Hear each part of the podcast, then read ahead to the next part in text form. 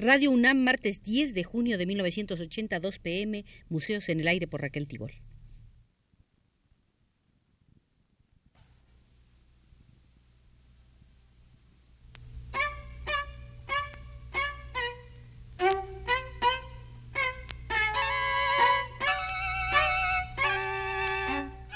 Museos en el Aire.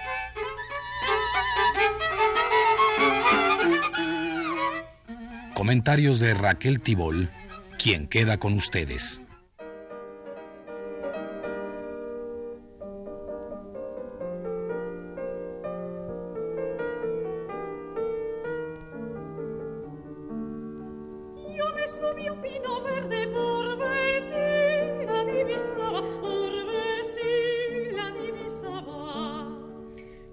Estaríamos ahora a gusto visitando en el Museo de Arte Moderno de Nueva York las mil obras que ahí se exhiben de Pablo Picasso para despedir el célebre cuadro Guernica que al fin entrará a España, donde nunca ha estado hasta ahora, pues Picasso lo pintó en París a pedido de José Renau para el pabellón español de la Exposición Internacional de 1937.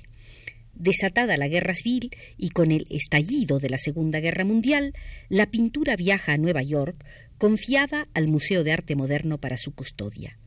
Ver la exposición Picasso debe ser una experiencia equivalente a un choque de sentidos, sensaciones, criterios establecidos. Ver y rever.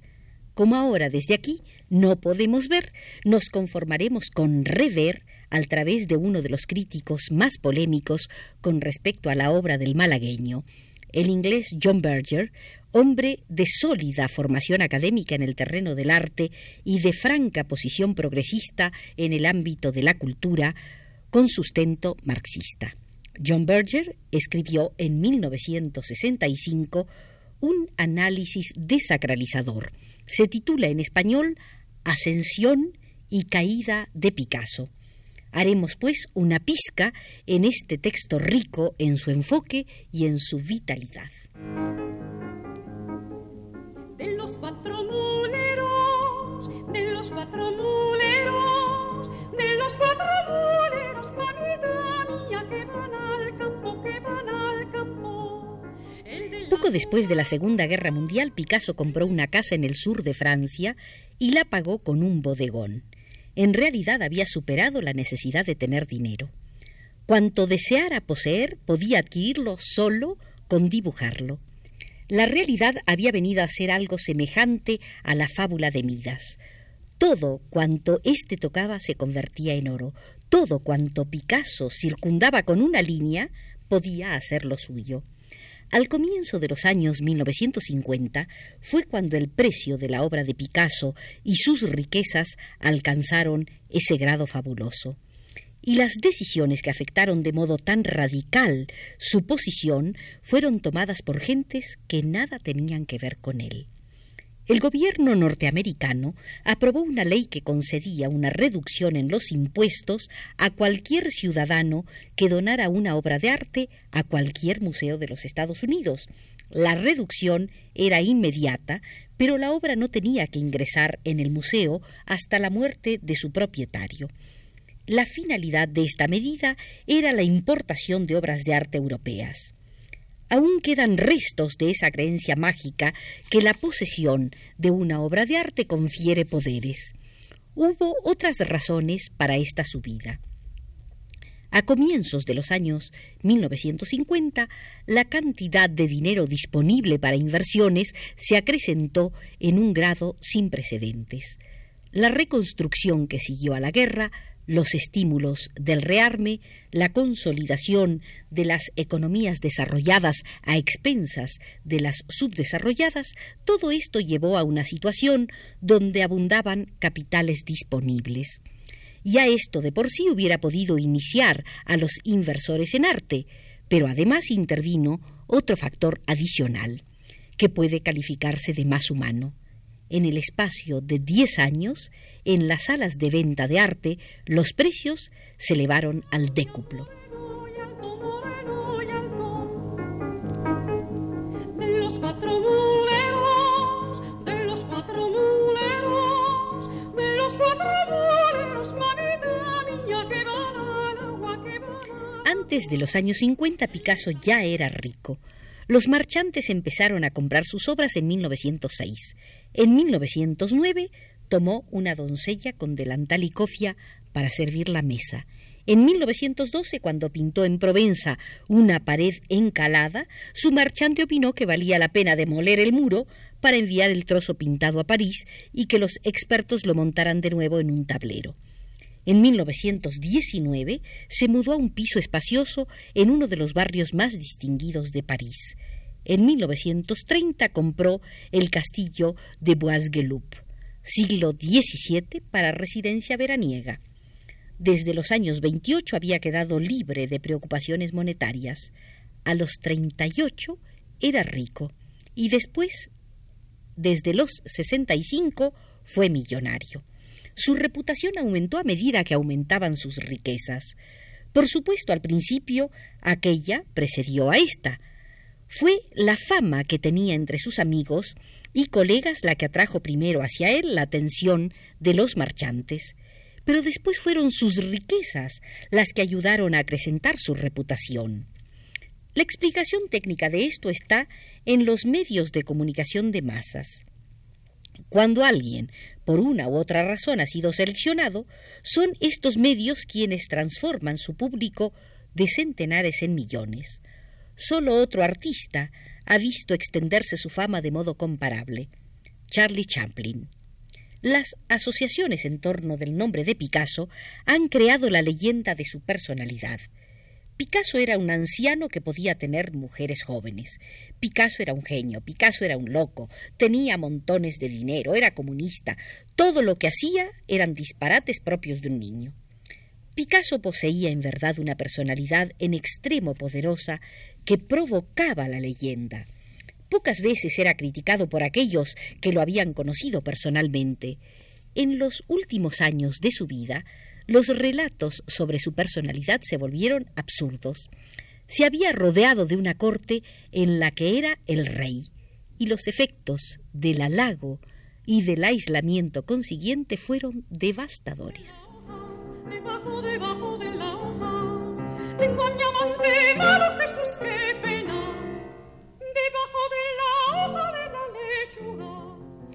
Único periodo en el cual Picasso se desarrolló consecuentemente como artista fue el periodo del cubismo, entre 1907 y 1914.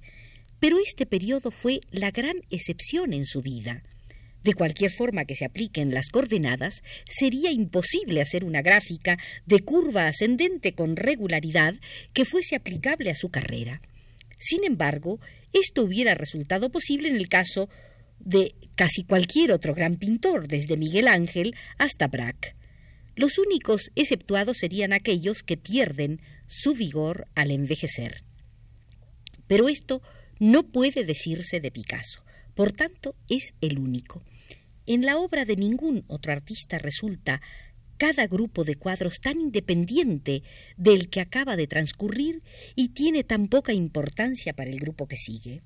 Esta discontinuidad se cita siempre como una prueba de la vitalidad de Picasso, del modo mm, asombroso suyo de mantenerse joven.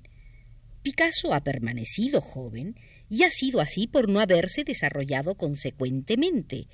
Esto ocurrió porque, aparte del breve intervalo cubista, no había estado expuesto a las explicaciones, sugerencias o discusiones. Por el contrario, confió más y más exclusivamente en el misterio de su propia creatividad prodigiosa. Picasso fue, según John Berger, un invasor vertical. Surgió de España por el escotillón de Barcelona en la escena europea. Al principio fue rechazado, pero pronto logró establecer una cabeza de puente y al fin se convirtió en vencedor. Sin embargo, permaneció consciente de ser un invasor vertical que siempre sometía aquello que veía en torno suyo a comparación con lo que había traído de su país, con el pasado. No se trata de sugerir que fuera un ingenuo, una especie de niño campesino sublime, pero desesperado. Picasso era astuto y hasta marrullero. Pronto se dio cuenta de la sociedad donde se encontraba. Y en su caso, menos que en el caso de cualquier otro de sus contemporáneos que sufrieron del mismo modo, hay menos testimonios de que fuese dañado o cambiado fundamentalmente por los primeros años de pobreza y menosprecio. Jamás dudó de que debía quedarse en París. Necesitaba París, el ejemplo de otros pintores, los amigos que pudo encontrar allí, las posibilidades de éxito que se le ofrecían, el sentido de la modernidad y el rango europeo. No se hacía ilusiones en España.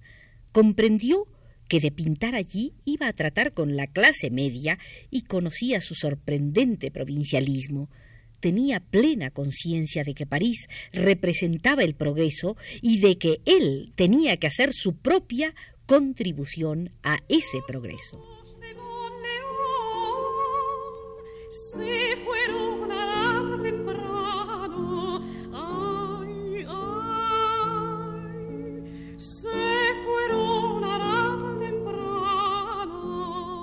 Sin embargo, tal y como descubría ese progreso, mientras se agotaba trabajando, en realidad también le horrorizó.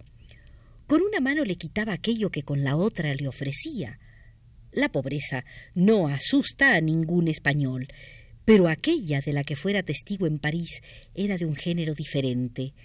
En el autorretrato de París de 1901 se puede ver el rostro de un hombre que no solo tenía frío y no ha comido lo suficiente, sino que calla también, porque nadie le dirige la palabra. Esta soledad no se debía solo a ser extranjero, era la soledad fundamental a la pobreza del descastado en una gran ciudad moderna. El sentimiento subjetivo, que en la víctima corresponde con exactitud a la objetiva y total crueldad que le rodea. La visión de Picasso es unilateral y esto ayuda a explicar el sentimentalismo de muchas de sus obras tempranas. Desamparo tan excesivo está al borde de la autocompasión. Esta es también la razón de que mucho después las pinturas de este periodo gusten tanto a los ricos. Al rico le agrada pensar solo en el pobre solitario, eso hace su propia soledad menos anormal. El espectro del pobre organizado colectivo parece menos asimilable. Sin embargo, la actitud de Picasso era bastante comprensible. Sus ideas políticas eran muy simples. Estaba entre los descastados, entre el lumpen proletariat en que vivía. Lo ventajoso de estar en París quedó demostrado por cuanto sucedió desde 1907 en adelante. Desde muy pronto empezó a tener amistad con pintores y poetas franceses, en particular con Mas Jacob y Guillaume Apollinaire. También en 1907 conoció a Braque. Desde 1907 hasta 1914, el cubismo transformó a Picasso, es decir, Europa y París lo transformaron. El cubismo le dio la posibilidad de salirse de sí mismo, de ofrecer a su nostalgia los medios de convertirse en una demanda apasionada no del pasado, sino del futuro. ¡Viva Sevilla!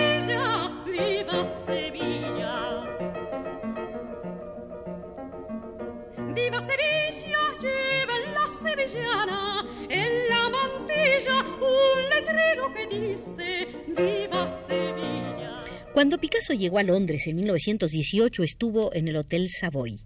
Ya no veía parejas más allá de toda esperanza y redención sentadas a la mesa de un café, y el lugar de los acróbatas y ladrones de caballos fue ocupado por camareros y criados. Sería trivial aludir a esto si no fuera algo típico de su nueva vida.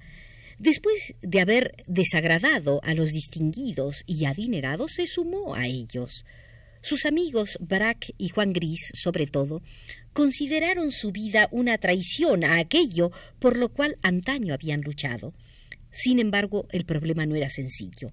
Braque y Gris, con el fin de continuar como antes, hubieron de replegarse en sí mismos.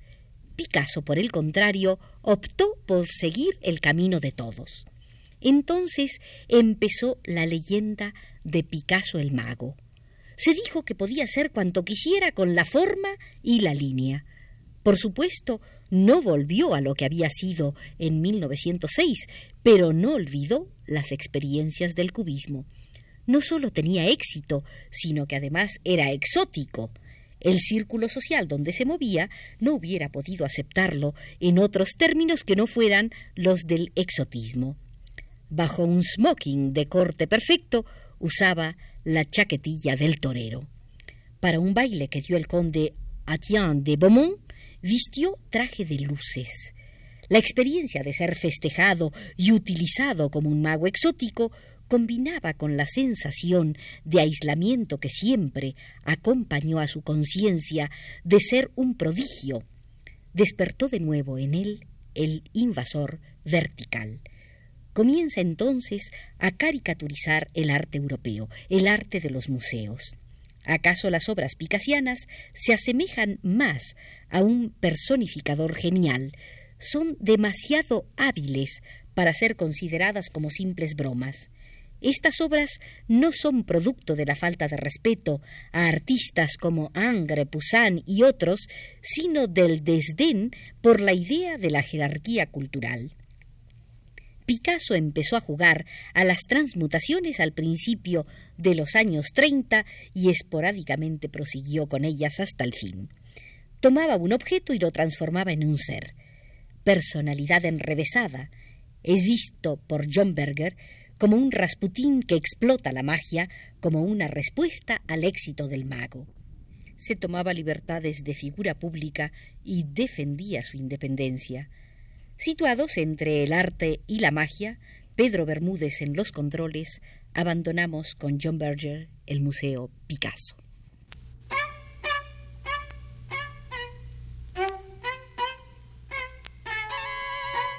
Museos en el aire.